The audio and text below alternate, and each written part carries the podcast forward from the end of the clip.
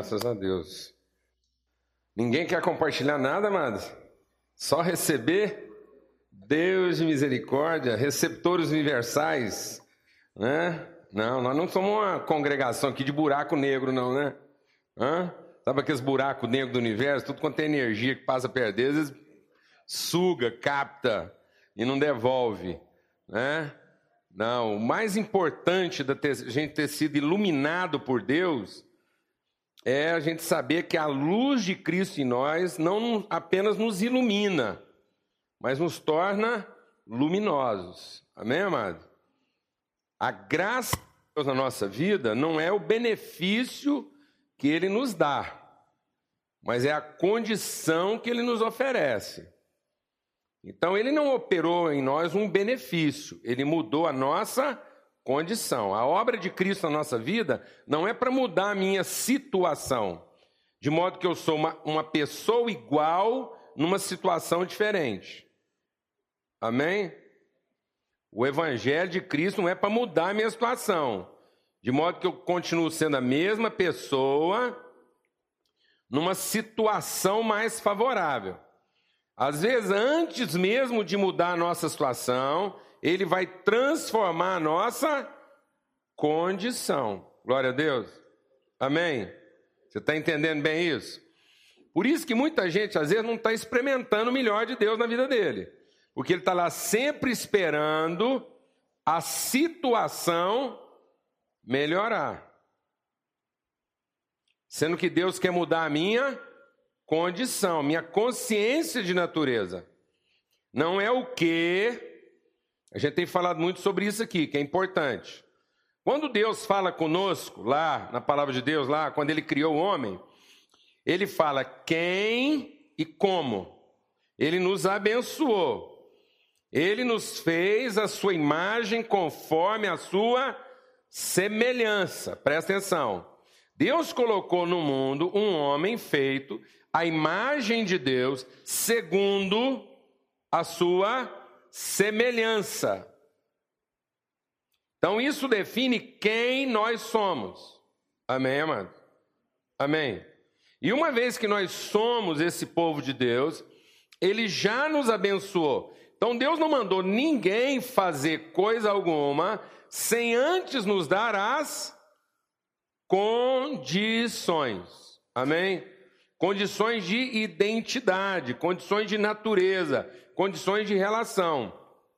Então eu tenho uma identidade, essa identidade implica uma natureza, essa natureza é segundo uma relação.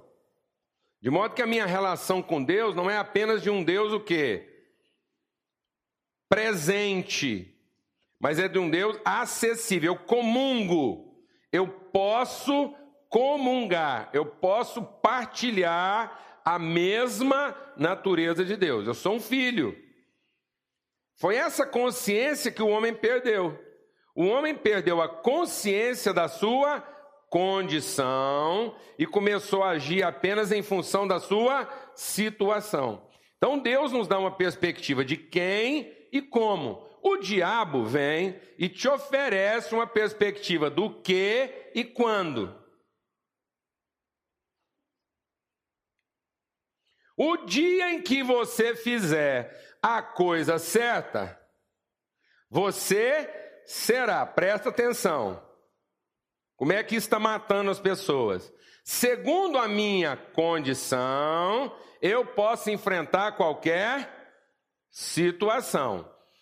Uma vez que eu sei quem somos, o Espírito vai me revelar como enfrentar cada situação. O diabo diz não. O dia que você garantir uma melhor situação, então você será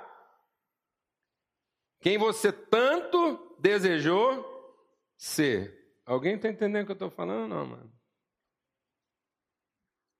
Aí aquilo, aí o, o, o quem e o como ficou para depois.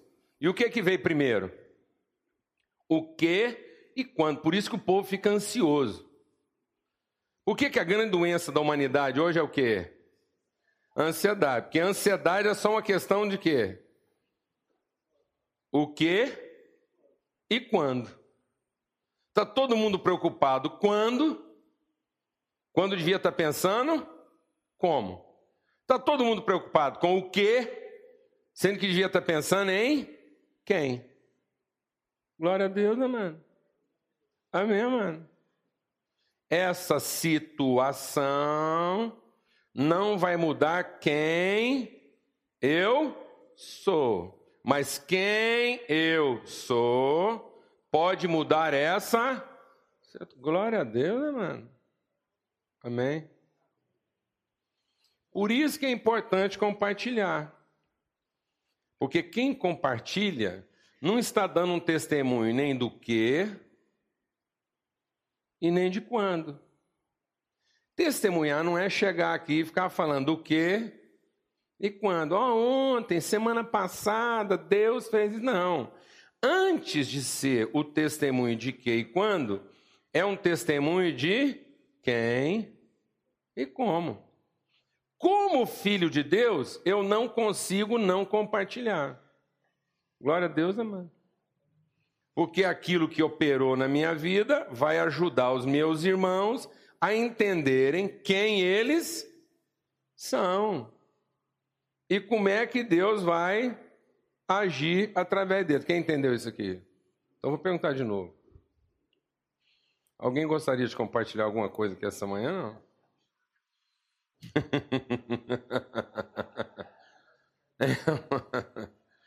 Ou aqui nós estamos cheios de que e quando e não estamos carência aqui de quem e como. Quem aqui é filho de Deus, amado?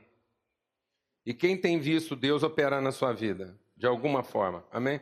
Alguém tem alguma coisa para compartilhar? Não? Aí, pronto, a irmã está vindo lá, glória a Deus. É, porque às vezes você vai. Você não precisa nem falar nada. Assim, irmãos, estava maior roxo. Roxo, tudo escuro. E eu vou te falar uma coisa. Eu não sabia nem o que e nem quando. Mas como eu sou filho de Deus, na hora H, o Espírito Santo me mostrou como é que eu saía daquela bagunça. Glória a Deus. Pronto, fica para você a mesma recomendação. Ó. O cara não falou nada e falou tudo, amém? Você nem está sabendo o que foi o problema dele. Você não sabe qual foi o perrengue, mas você já imagina que o problema dele parece com o seu, sim ou não? Às vezes a pessoa acha que ela tem que contar tudo o que aconteceu. Não, mano. Todos os problemas são iguais. Glória a Deus. Porque os problemas não são uma questão de o que nem quando. Todos os problemas são resolvidos a partir de quem e como. Glória a Deus, amém. Amém. Benção?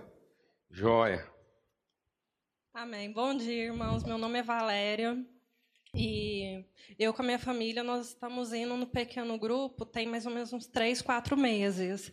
E eu queria compartilhar com os irmãos assim, o quanto isso tem sido bênção para nossa família. Assim. Tem nove anos que eu converti, mas eu posso falar que é pela primeira vez eu estou vendo a igreja funcionando.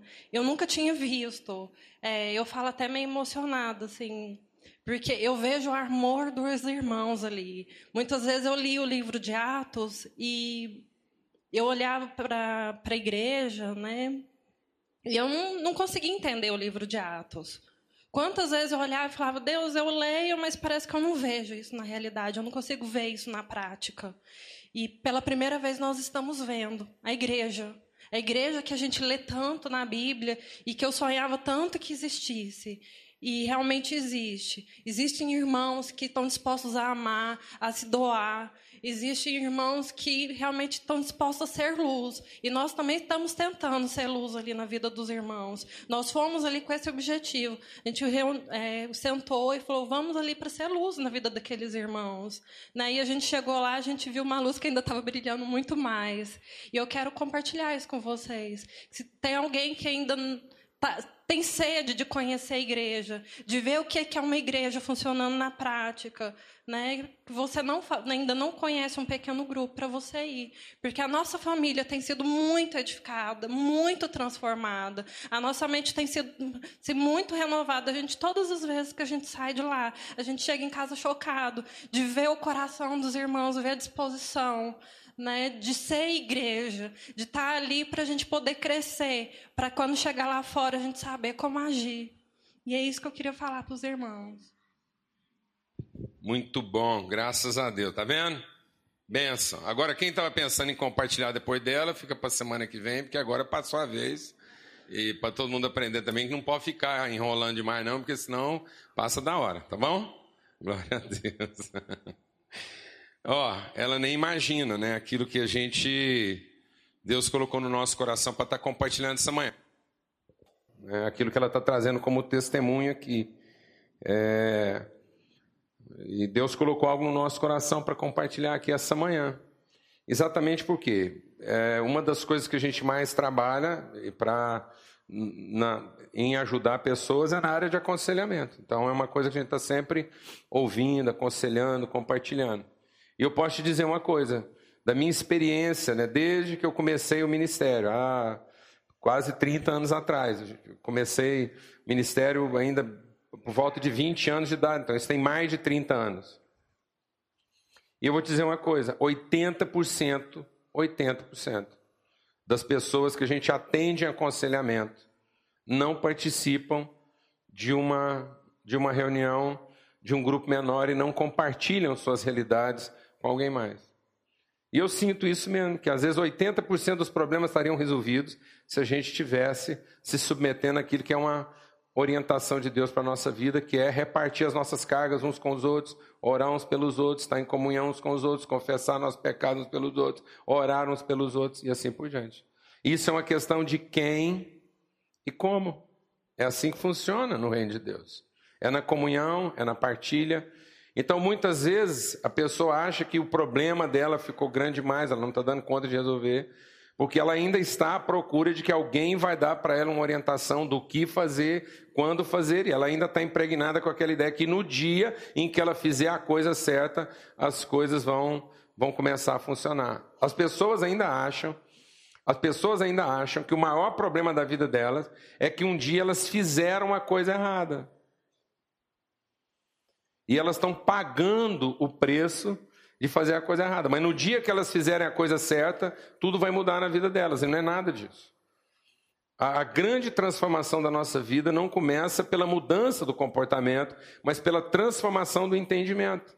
Primeiro é a nossa consciência que tem que transformar, depois o nosso comportamento. Ninguém vai alcançar aquilo que é a plenitude do propósito de Deus para a vida dele a partir de uma mudança de comportamento. Não é a coisa certa feita da maneira certa.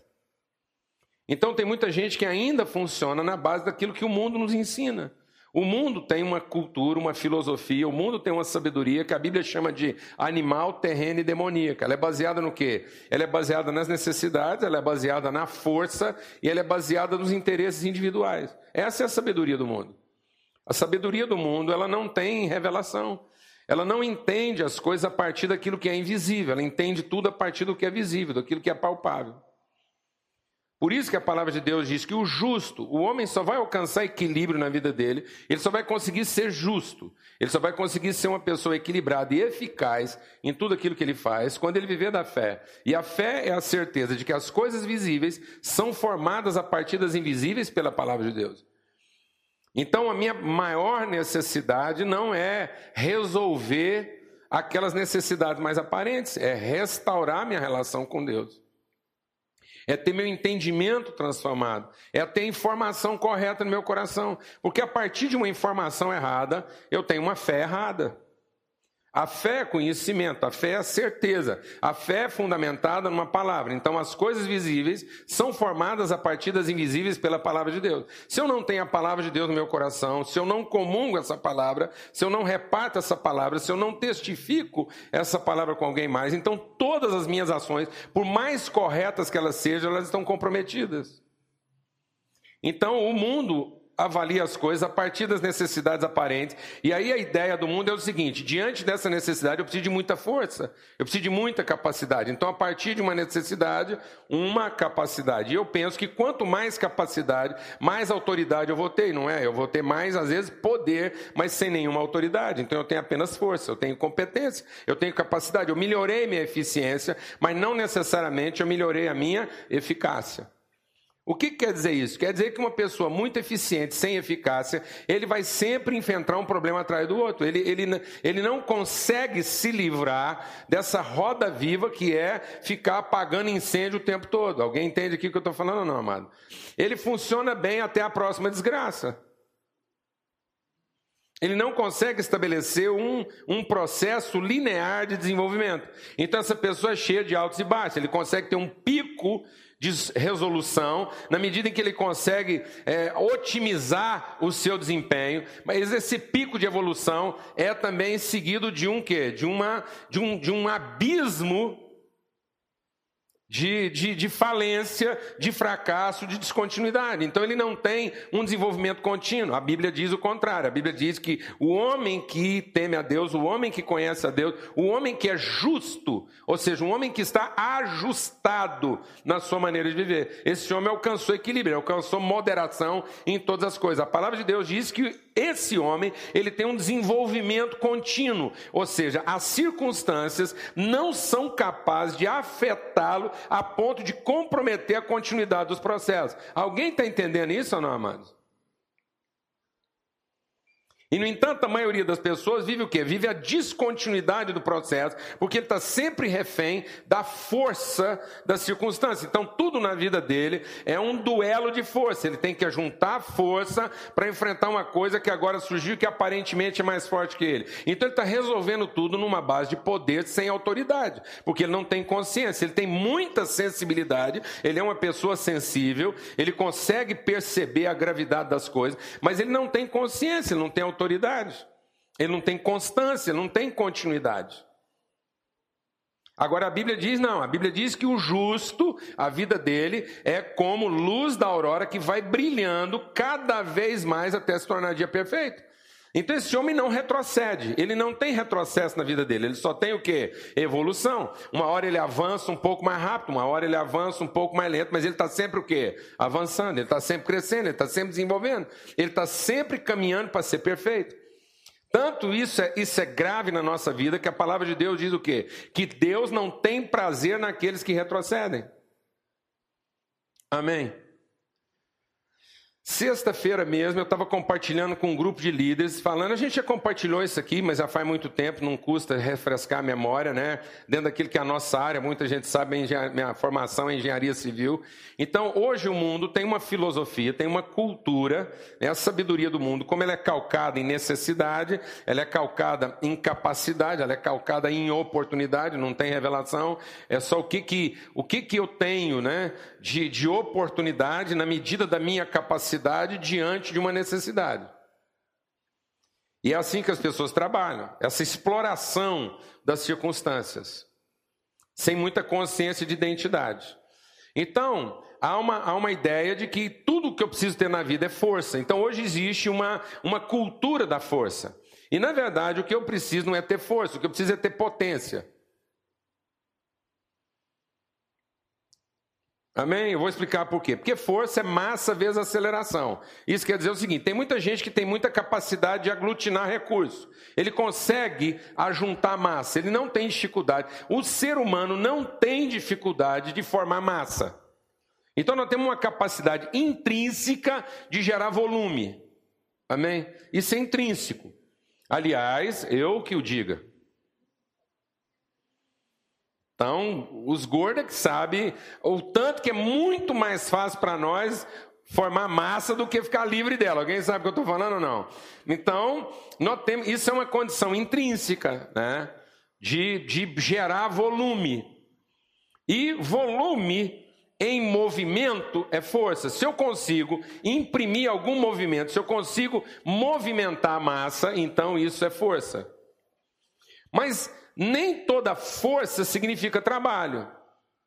Porque às vezes eu tenho muita capacidade, eu tenho eficiência, eu tenho desempenho, mas eu estou me esforçando muito, eu tô, estou tô empenhando muita energia, mas eu não estou realizando nenhum trabalho. Porque o trabalho não é a capacidade de gerar movimento. Então, se eu pegar um objeto aqui e eu carregar ele pelo mundo inteiro, e no final do meu esforço ele voltar exatamente para a posição em que eu encontrei, eu não realizei nenhum trabalho. Então eu dispendi muita força, mas não realizei trabalho. O trabalho é a capacidade de, ao empregar a força, você conseguir produzir algum deslocamento. Então eu trouxe daqui para cá. E o trabalho vai ser positivo quando o deslocamento é positivo. Mas quando o deslocamento é negativo, o trabalho é negativo. Então muita gente está empreendendo muita força, mas ele está retrocedendo nos processos. Cada vez que ele se esforça mais, ele recua do ponto de onde ele devia estar. Então o trabalho dele ficou o quê? Negativo. Ele não melhorou, ele não evoluiu, ele não cresceu, ele não se desenvolveu. Amém, amado? No entanto, ele está gastando força. E potência não é a sua capacidade de força, potência é a sua capacidade de realizar trabalho na menor quantidade de tempo. Então tem gente que está imprimindo muita força sem nenhuma potência, porque ele faz, faz, faz, faz, faz e não sai do lugar. Amém, mano? Então poder não é força. Poder é a capacidade de realizar muito trabalho em pouco tempo. Isso é potência. Então nós estamos precisando dessa consciência de autoridade, de quem nós somos. A Bíblia diz: recebereis poder ao descer sobre vós o Espírito Santo. E muitas vezes a gente pensa que quando Jesus prometeu poder, ele iria aumentar a nossa força. Não, amado. Jesus não disse que ia aumentar a nossa força, ele disse que ia aumentar a nossa consciência, porque o poder que nós recebemos de Deus é porque agora o Espírito Santo está dentro de nós e ele mostra para nós quem nós somos. Às vezes você está esperando que Deus, ao te dar poder, vai te dar mais força. Não, mano. Às vezes, quando Deus te der poder, Ele vai te tirar alguma força para aumentar a sua potência. Porque às vezes a nossa força está nos confundindo. Eu acho que porque sou forte, então eu vou conseguir fazer as coisas. E às vezes as pessoas, por conta da sua força, fizeram muita coisa certa sem a consciência do seu propósito. Alguém está entendendo isso ou não, amado? Tem muita gente fracassando não porque fez a coisa errada. Tem muita gente fracassando que a vida toda fez a coisa certa sem a consciência do seu propósito. E agora está fracassado porque não tem força para manter aquilo da forma como ele achava que ia conseguir manter. Alguém entendeu isso aqui, amado? Então tem gente que foi com a sua força, ele foi acrescentando o quê? Mais massa e mais velocidade. Ele foi ganhando mais força, até o ponto dele perceber que agora ele não consegue orientar isso.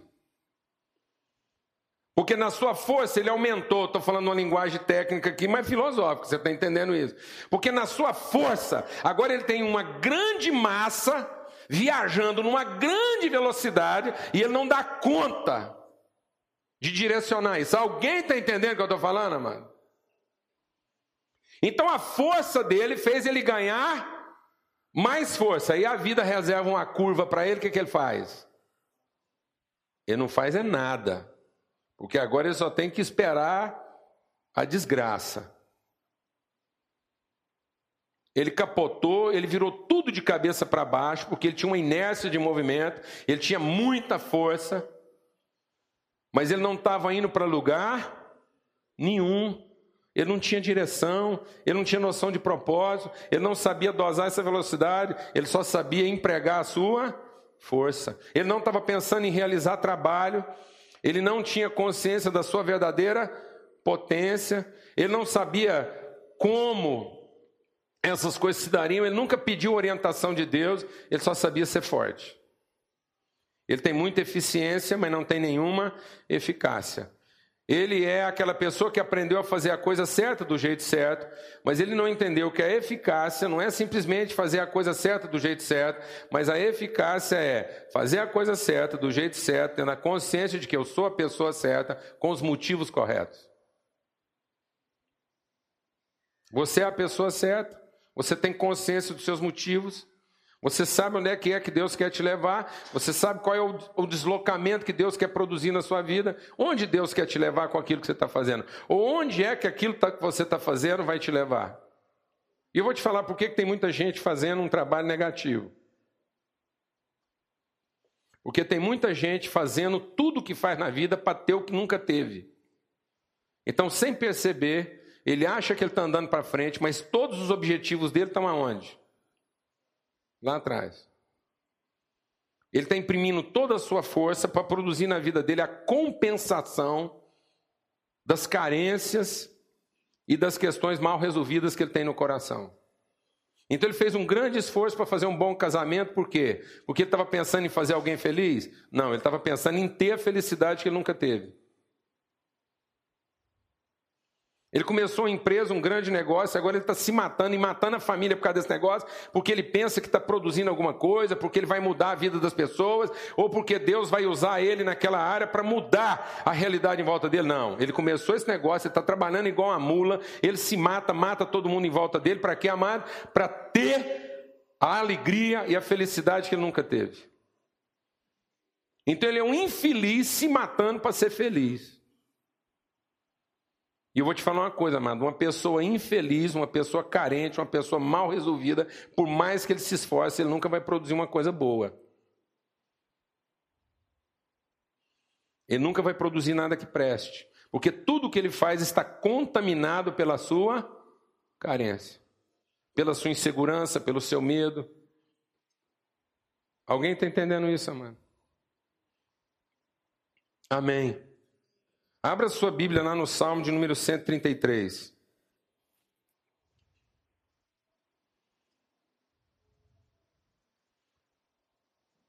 O Salmo 133 diz assim: Ó oh, quão bom e quão agradável é que os irmãos vivam em união.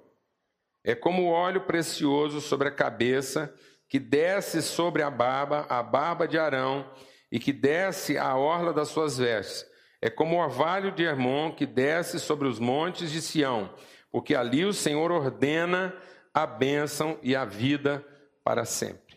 Amém. Amém. Ó, quão bom é que os irmãos vivam em comunhão. Em comunhão. Isso é precioso, isso é bom. Porque é nesse ambiente de comunhão que Deus ordena a bênção e a vida para sempre. Senhor, nós, nós queremos mesmo, Pai, que a tua palavra fale ao nosso coração. É a tua palavra que revela, Pai, quem nós somos. É a tua palavra que revela como o Senhor vai operar a tua vontade em nós, conosco e através de nós.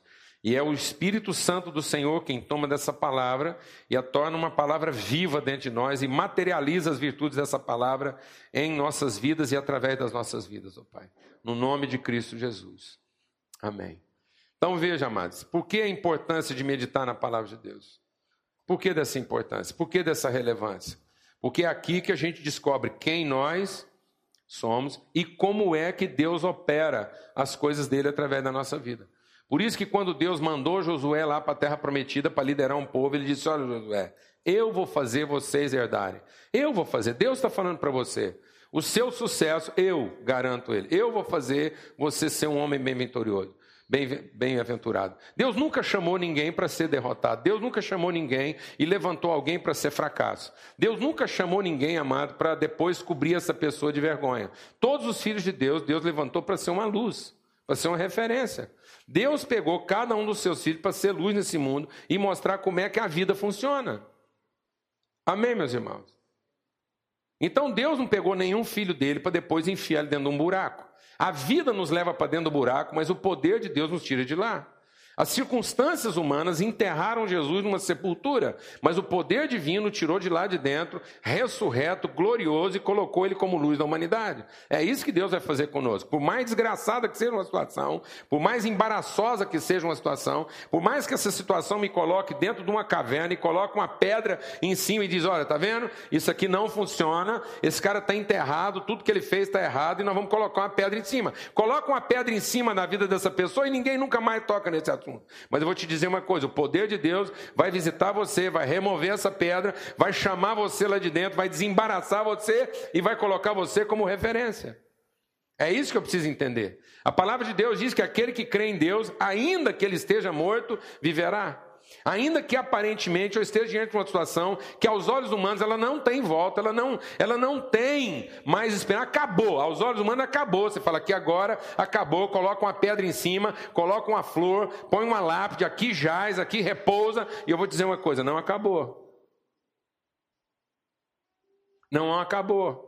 Porque não é a questão do que está acontecendo e nem é uma questão de quando aconteceu, é uma questão de quem é que está envolvido nessa embrulhada e como é que Deus opera na vida dele. Amém, mano? Nunca pense que uma situação está definida simplesmente porque o que aconteceu, quando aconteceu. E nem fique procurando soluções a partir daí. Porque a questão não é essa. A questão é quem? Aquele Aquele quem? Ainda que esteja morto, viverá. Por quê? Porque o Espírito Santo de Deus vai fazer isso. Então, aquele quem? Como? O Espírito de Deus, a promessa de Deus, Deus diz: Eu vou fazer isso. Eu sou sua garantia. Então, da sua parte, o que, você faz? O seu como qual é? Uma vez que você é quem, uma vez que você é meu filho, uma vez que você tem essa autoridade, uma vez que você me representa, uma vez que nós comungamos a mesma natureza a mesma verdade, então você medita, você aprende de mim, você ouve a minha palavra, você medita nessa palavra, para que quando for o momento, você vai saber o que. Você é o quem e você é aquele que vai saber como. Por quê? Porque quando eu vou te dizer o quê? Pronto. Então agora as coisas estão o quê? Ordenadas. Mas o diabo tira esse entendimento da gente e, coloca a coisa numa condição que não é a nossa realidade, não é a nossa natureza. Amém, amado? Meu primeiro desafio não é saber resolver o problema. Meu primeiro desafio não é ter o meu problema resolvido. Meu primeiro desafio é ter minha consciência transformada, é ter minha noção de identidade restituída, é ter minha confiança em Deus restabelecida, é ter minha relação com Ele restaurada e saber como é que as coisas funcionam. E as coisas funcionam pela palavra de Deus. Essa é a receita de todos aqueles que tiveram vitória na sua vida. Por quê? Porque eles aprenderam que as coisas acontecem a partir da palavra de Deus. E a palavra de Deus está dizendo aqui para nós agora que é melhor que a gente esteja em comunhão. Isso é como? Isso é como? Aprenda uma coisa de uma vez por todas: as revelações de Deus nunca são de natureza individual. As revelações de Deus, elas não acontecem para a individualidade e nem acontecem na individualidade, na individualidade. Quem traz as revelações de Deus é o Espírito Santo. E a palavra de Deus diz lá, o amor de Deus, o amor de Deus. Então, de onde foram geradas todas as decisões de Deus? No seu amor. O pai de todas as coisas é o amor. Qual foi o veículo para que esse amor se revelasse? Qual é a prova de que esse amor funciona? É Cristo. Então, esse amor gerou um filho. O filho do amor de Deus é Cristo, a graça. A graça. Então, esse amor mostra que as coisas não funcionam por mérito. Não é porque eu fiz a coisa certa que eu vou merecer o benefício. Alguém está entendendo o que eu estou falando? Alguém está entendendo o que eu estou falando? Eu vou te falar uma coisa, mano. Se você está fazendo as coisas certas simplesmente para se garantir, eu vou te falar uma coisa. Deus te garante que Ele vai trabalhar para isso não funcionar. Porque ninguém diante de Deus vai ficar de pé para provar que nesse mundo as coisas funcionam por mérito. Então você tem Satanás trabalhando em favor dessa teoria. A teoria de Satanás, o Lúcifer, o Lúcifer chegou tão perto de Deus a ponto de achar que ele podia desenvolver uma teoria própria. Uma teoria que conviesse para ele. Como ele era o chefe do serviço, por conta do serviço, por conta do serviço, por conta das suas qualificações, por conta das suas habilidades, ninguém chegou perto de Deus quanto Lúcifer. E ele foi olhando a capacidade dele, ele foi olhando a capacidade dele, ele foi percebendo que ele era o cara que sabia o que e quando. Amém? E ele foi chegando tão perto de Deus que daqui a pouco ele era aquele tipo de empregado que Deus nem precisava falar para ele, que ele já estava achando que adivinhava o que Deus queria. Alguém sabe o que eu estou falando aqui ou não? Sabe aquele tipo de empregado que começa a tomar decisão sem perguntar? Alguém sabe o que eu estou falando ou não, amado? É, e às vezes a gente vai virando esse tipo de empregado. Não, aqui eu sei como é que funciona. Aqui, você pode achar que aqui eu sei como é que funciona. Eu estou trabalhando com esse Deus há muito tempo. Hoje em dia nós somos tão chegados que eu não preciso nem falar com ele, não. Eu sei o que, ele queria ontem, sei o que, ele quer hoje, sei o que, ele vai querer amanhã. Eu, eu que sirvo o café dele na cama, nem pergunto mais como é que ele quer os ovos.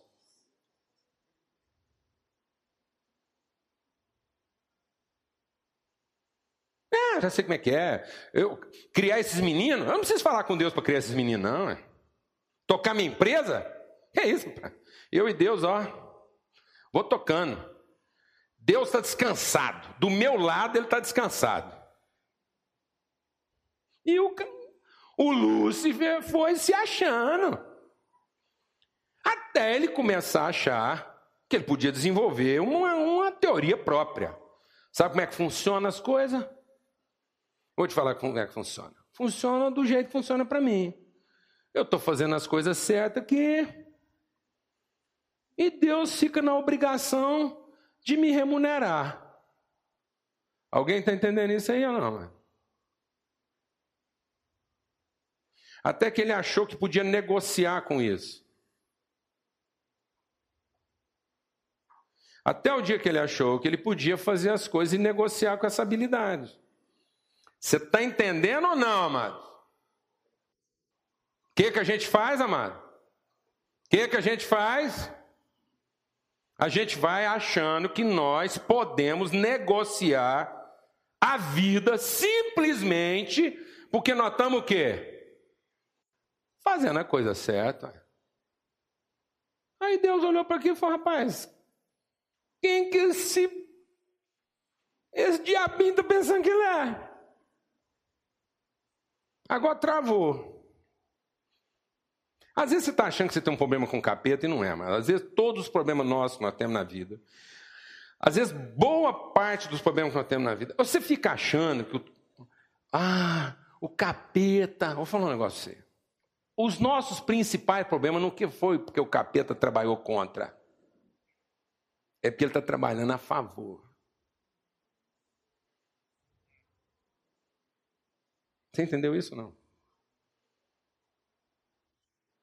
O seu pior problema, o capeta te ajudou. Te ajudou a pensar que você, fazendo a coisa certa, ia se garantir diante de Deus.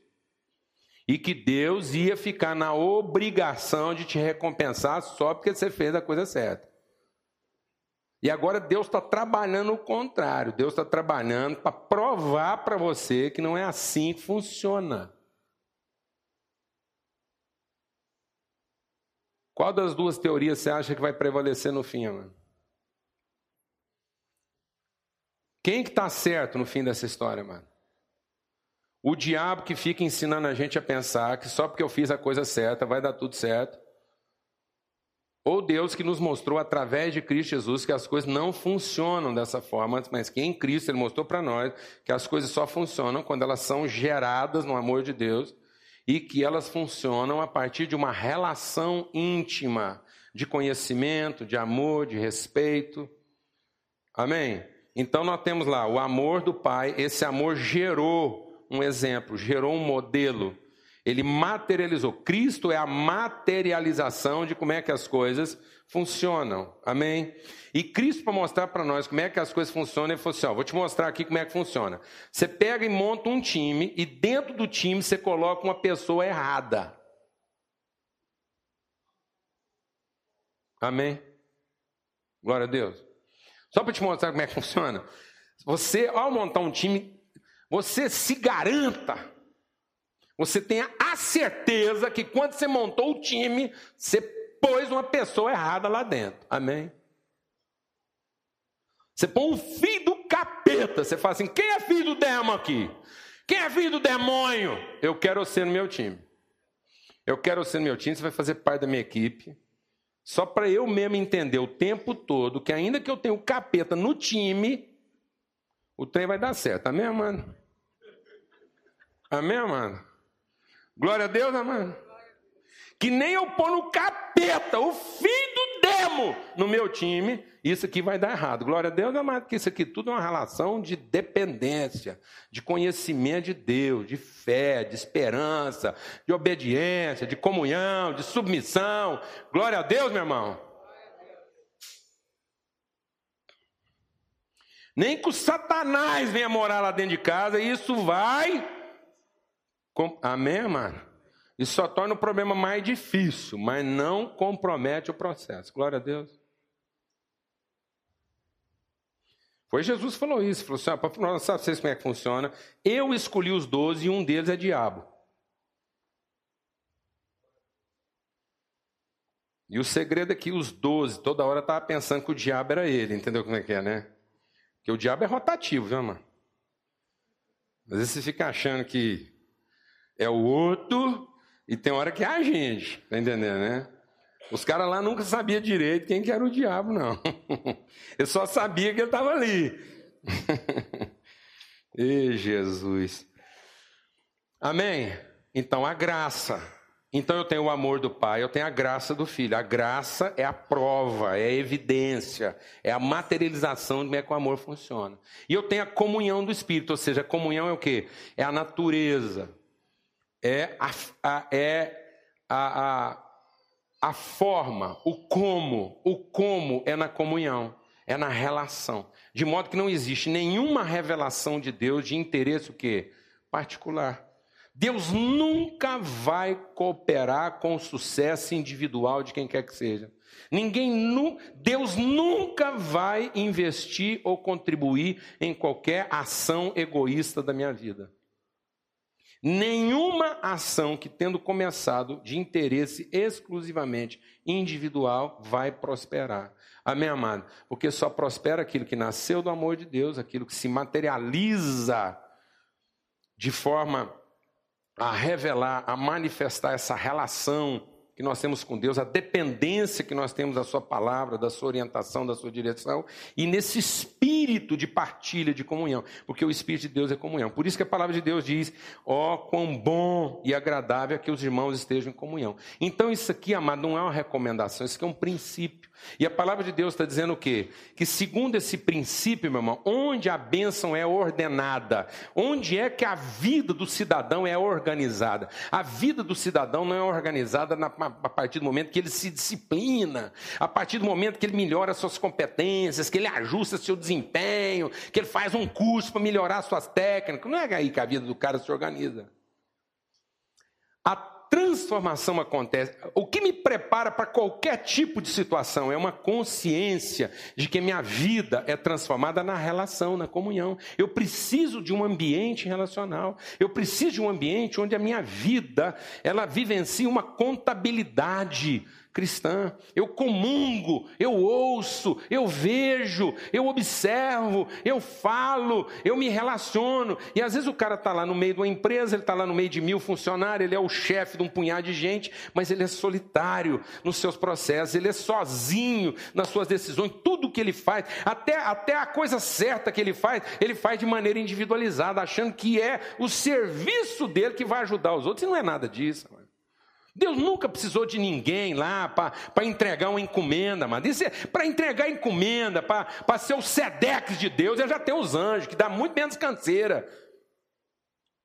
já vem alado, os caras não atravessam portas, as encomendas de Deus poderiam ser entregues por quem, amado? Por anjos, amado. Nós não estamos aqui para entregar as encomendas de Deus, nós não estamos aqui para ser portador de bênção para os outros, nós estamos aqui para ser a materialização da natureza de Deus, para que as pessoas entendam o sentido da bênção. Para ter a bênção, o povo não precisa da gente, não. Mas para entender o sentido delas, as pessoas precisam de nós. Nada é mais desgraçado, nada é mais frustrante, nada é mais opressor, nada é mais confuso na vida de uma pessoa do que ele ter a bênção e não saber o propósito dela. E o que traz para nós o propósito, o sentido de todas as bênçãos que nós recebemos é a comunhão, é a relação.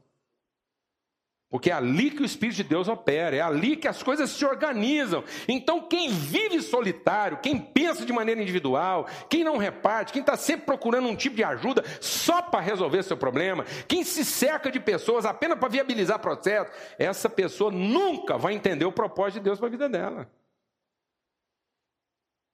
Deus pode te entregar mil pessoas para trabalhar para você, mas se essas mil pessoas são apenas a forma que você tem de realizar de empreender, de conquistar seus interesses, vou te falar uma coisa, amado. Você vai entrar e sair dessa vida sem nunca saber qual foi o sentido e o propósito dela.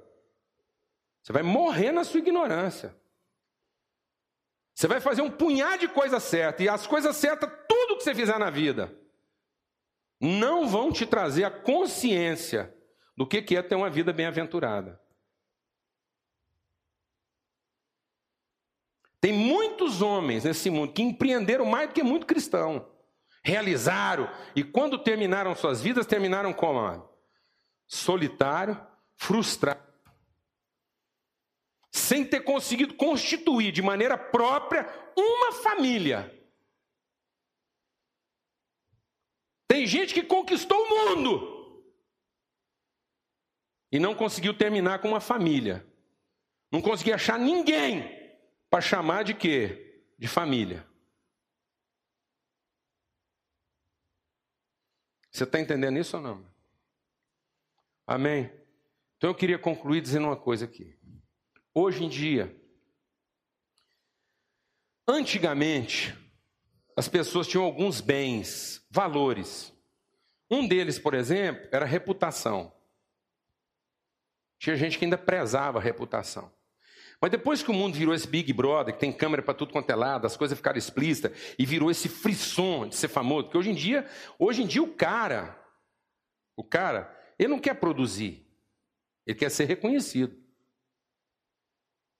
O cara não quer ser um artista porque está pensando em comunicar a arte dele, não.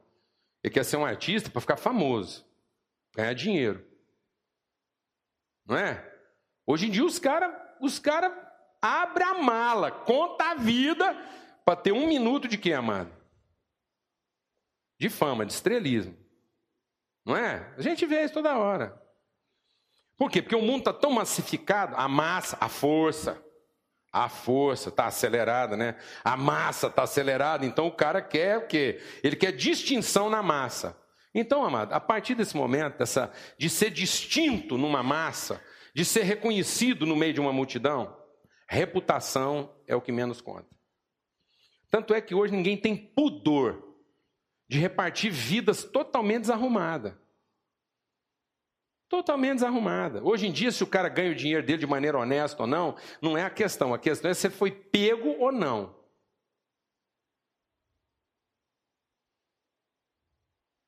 Porque enquanto o dinheiro que ele está ganhando for desonesto, pagar as festas para ele ser famoso, está tudo certo. Reputação. Esses caras, tudo que for condenado lá nesse negócio lá do mensalão, eles estavam preocupados de ter ser condenado não, mano? Não. O cara estava preocupado se ia ser preso ou não. Tanto é que todo mundo saiu de lá, não é nem preocupado. Você acha, vai fazer alguma diferença na vida que eles vão ter sido condenado? Nenhuma. Nenhuma. Um dos baluartes da moral, dos bons costumes, acabou de tomar posse condenado em outros tempos, ele condenaria aquilo, sim ou não? Sim ou não? Eu posso falar porque ele é que se meteu em ser público. Em outros tempos, ele condenaria o que ele acabou de fazer. E qual foi a resposta que ele teve para quando for perguntar para ele por que, que ele estava aceitando aquilo? Sabe qual foi a resposta dele? Ninguém tem nada com isso.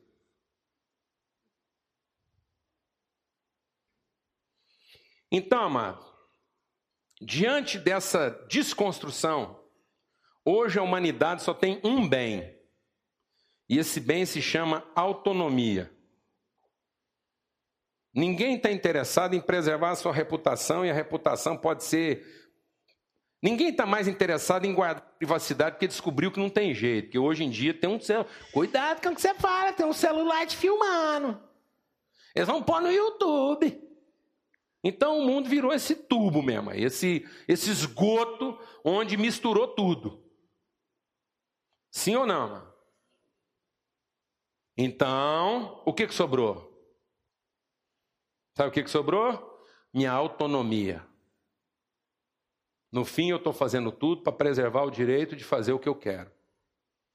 Tudo que eu faço é para me dar o direito de que na hora que eu quiser, quando eu possa fazer o que eu quiser. Que então o mundo terminou em o que e quando e não interessa mais quem e como.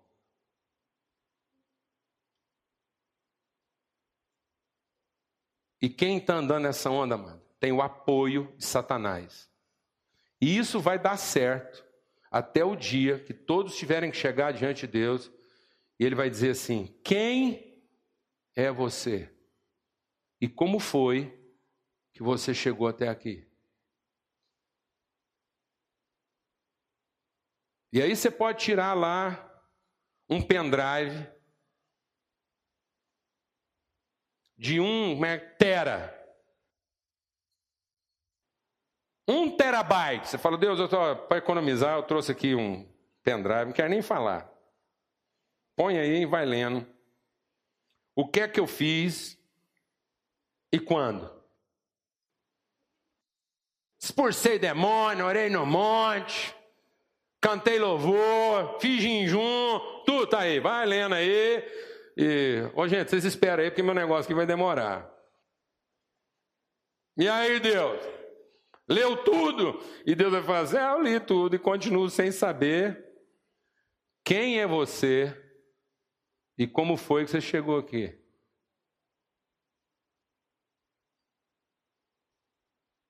Onde estão seus irmãos? Onde estão seus irmãos?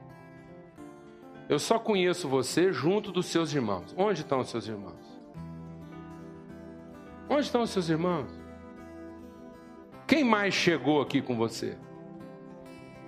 Quem mais aqui te reconhece? Quem mais aqui tem o seu nome? Porque sozinho eu não te conheço. Nem sei quem você é. Amém, mano? Então a primeira coisa, como a irmã falou aqui hoje, ela falou: Ah, eu sou crente há muitos anos, mas agora eu estou vendo o evangelho funcionar. O que, que mudou na vida dela, mano? Porque ela resolveu viver isso em comunhão. Porque é na comunhão que Deus ordena. Porque Deus destrói aquilo que para nós é o nosso principal patrimônio, mas para Deus não vale nada, que é a nossa autonomia. Aquilo que hoje é o nosso maior bem, e foi o diabo que nos ensinou a pensar que isso é um bem, para Deus não vale nada. Não vale nada para Deus.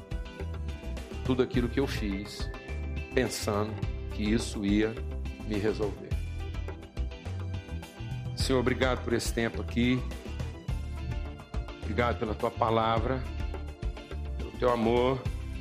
Obrigado pelo privilégio da comunhão, Senhor que nós possamos ser libertos dessa cadeia, dessa prisão da individualidade, da autonomia, de achar que eu posso fazer o que eu quiser quando eu quiser.